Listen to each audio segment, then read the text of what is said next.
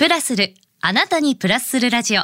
ポッドキャスト、DJ の高島舞子です。さて、今週のゲストは、先週に引き続き、新百合リボンズハウス、副会長、栗橋俊さんです。おはようございます。おはようございます。今週もよろしくお願いしおます。願いいたします。先週はあの警察官時代のお話であったりとかピンクリボン活動のこととかお伺いしてきたんですけれども今週は現在の活動についてさらに深くお伺いしたいなと思うんですが先週もね少しだけ触れたんですけれどもこのボランティア団体新百合リボンズハウス副会長でいらっしゃるんですけれども具体的な活動とかその内容をお聞かせ願えますか？はい。あの、今、コロナ禍でね、この3年ぐらい、あんまり活動がね、制約されてできていないんですけど、コロナ以前はですね、毎月1回、聖マリアンナ医科大学ブレストセンターで、はい。患者会というものをやってました。そして、年に3、4回、えー子育て支援センターとか、はい。大学病院区役所などで啓発セミナー、うん。そんなことをさせていただいたり年に1回地元の麻生区民祭りでブース出展をして啓発活動そんなことをやっております。でコロナでねマスクがない頃に、うんまだ一番最初マスクなくなっちゃったじゃないですか。そうでしたよね、うん化学療法中の患者さんにねマスクをプレゼントしたりその時々私たちができることを考えて、制約の中でも実行してます。なるほどで去年の秋からねだんだんまた活動ができるようになってきました。はい毎年クリスマスシーズンには聖マリアンナ医科大学ブレストセンター受付前にクリスマスツリーを設置させていただいてます。このクリスマスツリーははい真っ白なツリーにピンクリボンをかけさせてもらってます。はい、そうですね。すごく映えますね。うん。みんなホッとする好評です。で、あと、あの、ランウォークみたいなのもやってらっしゃるんですよね。そうなんです。うんあの乳房健康研究会というところの理事として活動してるんですけれども、あのこの3年間実際のランウォークというのはできなかったんですけれども、今年はウェブでできるようになりましたのはい。アプリとかで皆さんでそうですそうです。はいうんアプリ上でね、6月の1日から7月1日にやる予定です。なんと、なんと。ゴールは、うん。このみなとみらい地区ですね。7月1日に、はいパシフィッコ横浜のノースっていうところですね、はいあそこにゴールデンイベントをやる予定でございます。スタジオから近くですね。ウェブでそのうち公表されますので、はい。皆さんぜひご参加いただければと思います、うん、あの改めて乳がんのお話もちょっと伺いたいなと思うんですけれども、はい。早期発見早期治療の大切さこちらも教えていただけませんか？はい、あの乳がんは非常に予後のいい病気と言われておりまして、はい早期に発見して正しい治療をすればです。ここはポイントですよ。正しい治療ですよ。正しい治療を受ければですね、完治を目指せます。もう9割以上なんです。でもですよ、命を未だもって奪われてしまうのが年間約1万5千人。30代から50代がその半分。もう女性として育児だとか仕事もちょうどバリバリとか、とっても悲しい時なんですね。こんなことはあっちゃいけない。だからもっと早くに見つけましょうという活動を私たち一生懸命やってます。あのよくがんとかのステージ、はいあのゼロからになるんですかね。はいでステージ5まで4までですねあ。ええ4までなんですか？はいはいファイ5までとかなんかちらっと聞いたことがあるんですけど。それは多分、はい最初の段階でがんを判定するためのグレードというのだと思います。グレードは1から5まであります。がんのステージは0から4までで5段階。そう、はい違うんですね。はいまあ失礼ながら申し訳ない。いやこのぐらい知らない人も多分きっと多いんじゃないかなとえ思うんですよね。で、あとその早期発見、早期治療に値するのがどこぐらいのものになるんですか？だいたいあのステージ2ぐらいまで、はいえーが早期発見というふうにな言われております。まあ眼種によって違いもありますし、先週も教えていただきましたもんね。えーえー乳がんにもいろんなタイプがありますので、はいでもステージ2、まあ、乳がんに関してはステージ 3A までが早期発見っていうふうにだんだん変わりつつあります。えもう一個伺っていいですか？はい今出てきた A というのは何でしょう？はいあのそのステージ1とか0とか1はそのままですが、はい、2とか3は A とか B とかあるんですね。分かれてるんですそうなんです。さらに細分化されて、ですから細分化されるイコール治療方針が見つかってきてるから、ステージっていうのはそのがんが見つかった初期の段階で治療方針を決めるための分類ですから。そうなんですね。なんかステップアップしてってステージ0から4になってっちゃうんじゃないの ?4 だと一番悪いよねって。がん教育行ってもそうなんです。生徒さんたちもうステージ4になったらやばいよねって。違うんです。最初の段階見つかった段階でどの段階なのかっていうことなんです。いや今すごい私発見なんですけどこれ、知らなかったです。ですからステージ1の人が多臓器転移していってしまったっていうことと最初に発見されて多臓器転移されてる方がステージ4って言われてるのは違いがあります。治療も違います。はあ、いや今調べる方法もいろいろ違くなるんだろうなって今伺いながら思いました。ですから正しい治療っていうのは正しい検査を受けてそのがんの組織タイプをきっちり判定してもらって正しい治療を受けるから完治が目指せるようになったんですね。ここすごく重要ですよね。重要なポイントだと思います。でその今や日本人の9人に1人がまあこの乳がんに罹患しているっていうふうにも伺っているんですけれども、はい、まあできれば防げるものだったら防ぎたいなと思うんですけどね。ね。あの増えている原因はどんなことだと思われますか？まあよく言われるように日本人は高齢化社会になってきて長く生きられるようになった。そして食事が欧米化しているっていうことと女性ホルモンの影響。この女性ホルモンっていうのは乳がんにはすごく多いんですね。影響を受けて由来のタイプっていうんですけれども、はい、ちょっと大正時代の女性は一生涯のうちでどのくらい生理になったと思いますか？え？だって年間12回ですよね。それをかけるっていうことですよね。何百回かあるんじゃないんですか？そんなことないんです。大正時代なんて栄養も悪かったですし、はい、多産なんです子供を産めば当然妊娠中も授乳中も生理は来ないんです。そうです、ね、ですから日本人の大正時代の女性は生涯で50回ぐらい。え、そんなに少ないんですか？一方現代人の女性は500回って言われてるんですね。桁が全然違うんですね。す生理になるたびそのエストロゲンっていう女性ホルモンの被爆をしますので、はい、どれだけリスクが高いかってわかりやすいでしょ？いや、すっごい明白ですね。女性ならわかると思います。その違いがね、ね体で体感で。いや、男性も今聞いてたらね、ちょっと頭の中にインプットしていただきたいですけれども。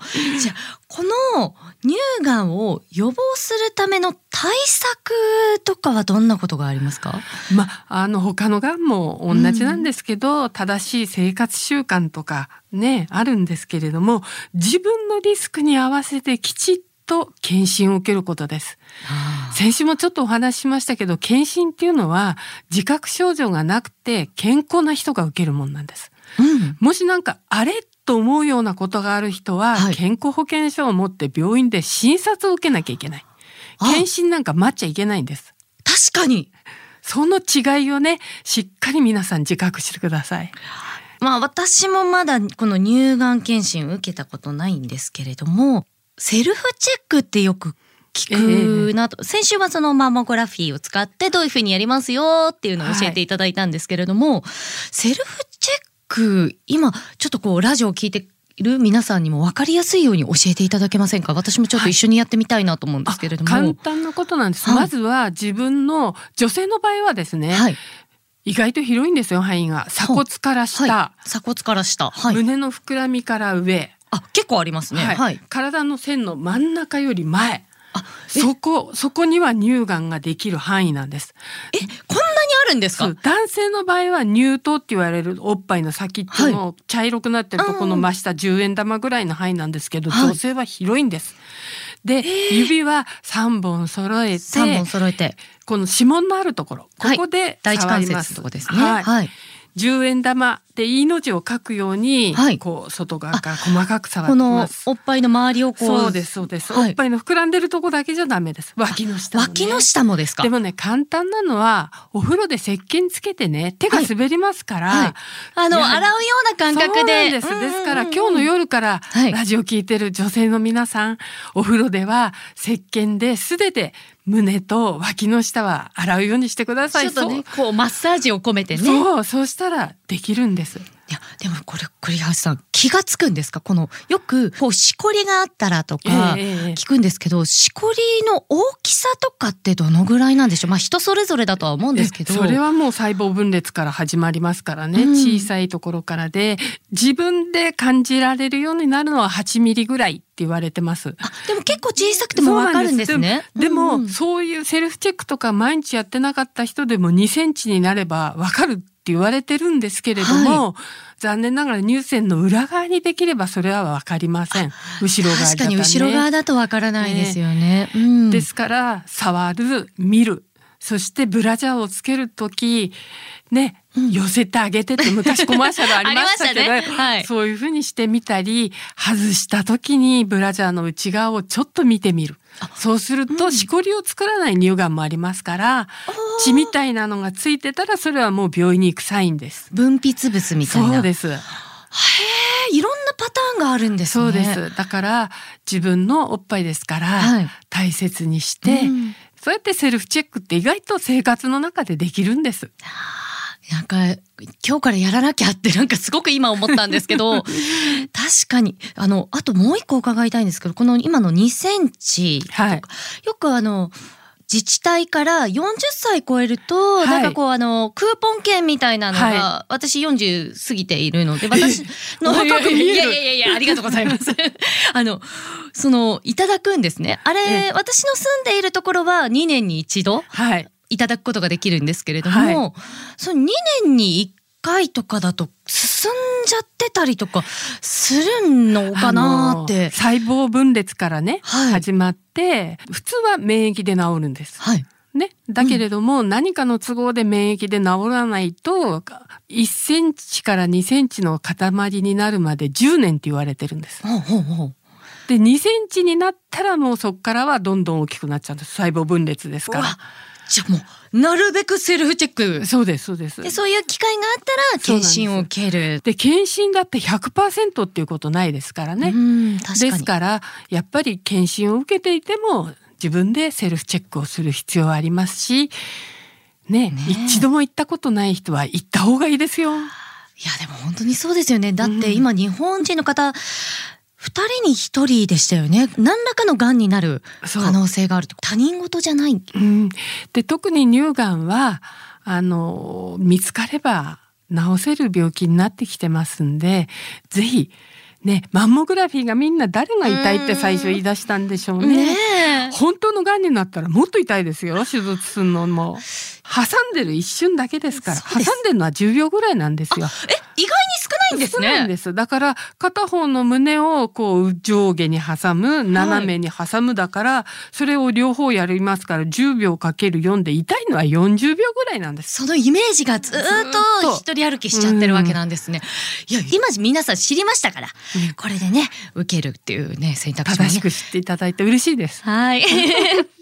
で、そしてあの栗橋さんは文部科学省が推進するがん教育の外部講師としてもまああの全国の中学校であったり高校であったりで授業をされているようなんですけれども、こちらはどういった授業をやってらっしゃるんですか？あの癌について正しく理解することが小さい、えー若いうちに。若いうちからできるようにすることとそれから健康と命の大切さについて主体的に自分事として考えられるようにっていうことで乳がんだけじゃなくて全がん教育をしなさいということになってるんで、体験部分は乳がんの話ですけれども、一応知識としては全てのがんについて。で生徒さんはねがん患者さんが話しに来るっていうと点滴かなんか下げちゃってすごい人来んじゃないかなって怖がってる生徒さんいるんですけど私がニコニコバリバリでねこうやって話をするのを見てもらうとあがんになっても元気になれるんだってはい近くで見てもらって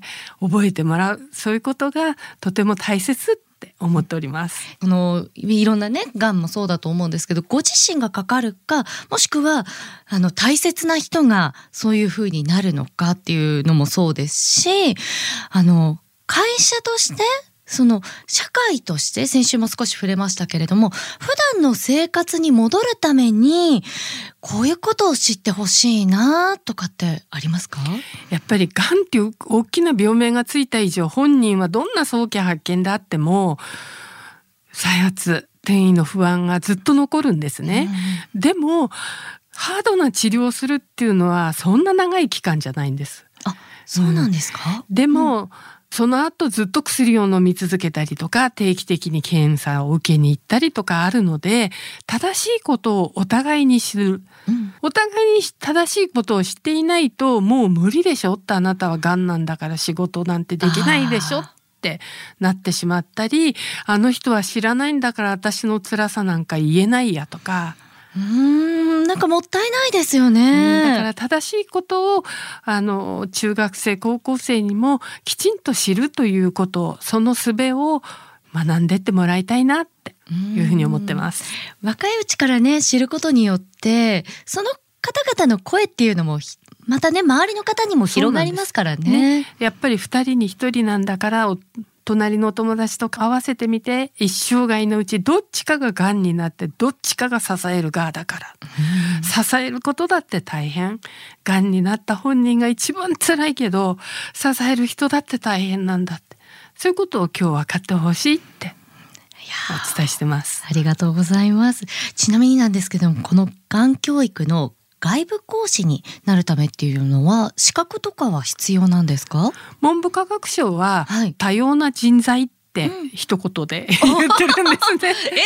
ですから行為さんがやったり、はい、あの看護師さんがやったり薬剤師さんがやったりっていうのもあるんですけれども、はい、私たちのようながん経験者が学校で近所のおばさんとしてもやってほしいというふうに言われてるんですね。そういうことが本当に自分のこととして考えるきっかけになる。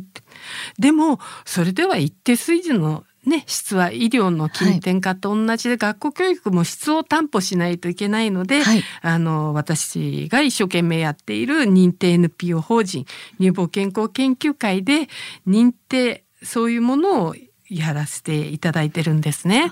でですよね。あのピンクリボンアドバイザーがそうなんです、はい、試験を受けてピンクリボンアドバイザーになったがん体験者がその外部講師という、えー、セミナーを受けてですねそして学校に行って共通スライドを使いながら授業展開をさせていただいてます。ちなみになんですがこのピンクリボンアドバイザーっていうのはあの初級とかそういった級はあるんですか？はい。一応初級中級上級ってありまして、はい、初級は自分の職場の人とか近所の知り合いの人に、はい、で中級は地域での活動ができるように上級になりますとそういうことを自分で企画していろいろ活動ができるようにというふうに。あいろいろとランクがあるわけなんですね。はいはい、えー、すごい。でもこういう活動にね、あの参加してくださる方も増えるといいですよね。ね活動でもやはり正しい知識お伝えしないといけないので、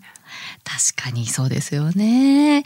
あのたくさんお話を伺った中で私あの食に関する仕事もしているんですけれどもゲストの皆さんにお伺いしているんですが栗橋さんがここ一番大事な時に召し上がってるもう本当にね元気の源になる勝負飯もお伺いできますでしょうか？はい勝負飯っていうかなんていうか運命を変えてくれたチョコレートパフェ。先週もお話ししましたけれども、はい、警察官になったきっかけですよね、高校3年の2学期廊下で剣道部の友達に警察官採用試験を一緒に受けてほしいって誘われてその時にチョコレートパフェをご馳走するからっていう助言だったんですね運命の勝負スイーツです今でも大好きです ね、ありがとうございます。今週のゲストは先週に引き続き、川崎市新百合ヶ丘を拠点にピンクリボン活動などを行っているボランティア団体、新百合リボンズハウス、副会長、栗橋俊さんでした。ありがとうございました。どうもありがとうございました。